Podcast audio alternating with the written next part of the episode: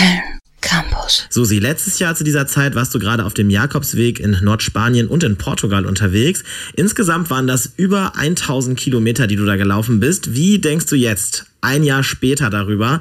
Und glaubst du, dass das eine Art des Reisens für wirklich jeden ist?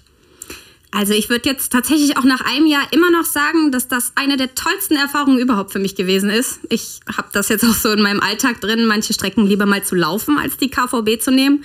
Kommt ja auch zeitlich aufs selbe hinaus. Ist nur viel gesünder, auch geistig.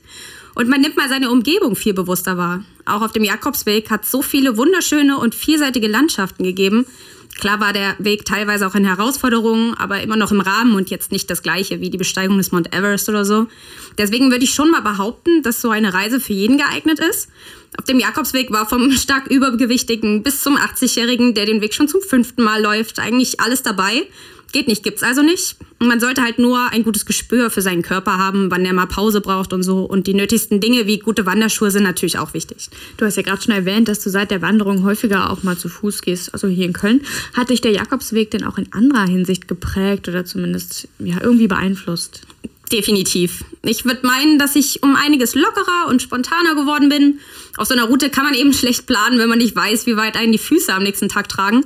Und ich habe auch mal gesehen, mit wie wenig Zeug man eigentlich auskommt. Ich hatte über drei Monate lang die gleichen Sachen in meinem Rucksack und kam damit prima zurecht. Und wenn ich dann doch mal ein Problem hatte, dann waren die anderen Pilger oder auch die Einheimischen mit ihrer super tollen südeuropäischen Art direkt für mich da ich glaube, dass das auch meine wichtigste Lektion auf dem Jakobsweg gewesen ist. Und zwar, dass man gemeinsam einfach alles schaffen kann. Seitdem versuche ich auch viel mehr nach links und rechts zu gucken und mich auch in sozialen Projekten irgendwie mit einzubringen. Das ist schön. Aber würdest du sagen, dass dich jetzt im Allgemeinen das Wanderfieber gepackt hat und du auch irgendwann mal Routen laufen würdest, auf denen nicht so viele Menschen unterwegs sind? Hm, gute Frage. Ich glaube, das kommt drauf an. In vielen Gegenden würde ich mich wahrscheinlich nicht ganz allein auf den Weg machen wollen. Auf dem Jakobsweg war das gar kein Ding. Das war für mich und bestimmt auch für viele andere die tollste Gelegenheit, mal für sich zu sein und über dies und das nachzudenken. Aber woanders hat man ja oft mit ganz anderen klimatischen Bedingungen zu kämpfen. Mit anderen Höhenmetern und vielleicht auch Tieren. Da bin ich dann doch zu sehr Schisser.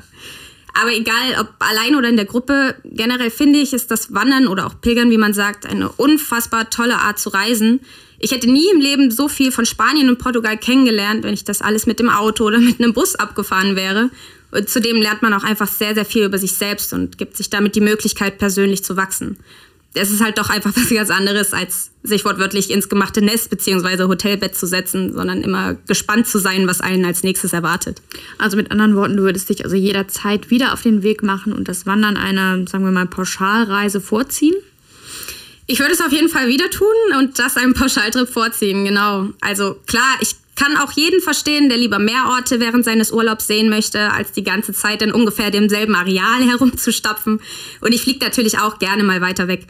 Aber manchmal sind es eben auch die kleinen Dinge, die total bereichernd sein können. Und so entwickelt man, glaube ich, auch am ehesten ein Bewusstsein dafür, was der Natur gut tut. Um nochmal auf die Umweltproblematik vom Anfang zurückzukommen. Ich glaube, wenn wir dieses Umdenken hinkriegen und uns nur mal in Ausnahmesituationen wirklich einen Luxus gönnen, dann würden neue Steuern auf CO2 und Kerosin auch nicht so wehtun und wir würden in puncto Umweltschutz einen großen Schritt vorankommen. Ja, danke für dieses super Schlusswort, liebe Susi. Wir haben gemeinsam auf Susis Pilgerreise zurückgeblickt und festgestellt, so eine Wanderung, die ist ökologisch astrein. www.kölncampus.com www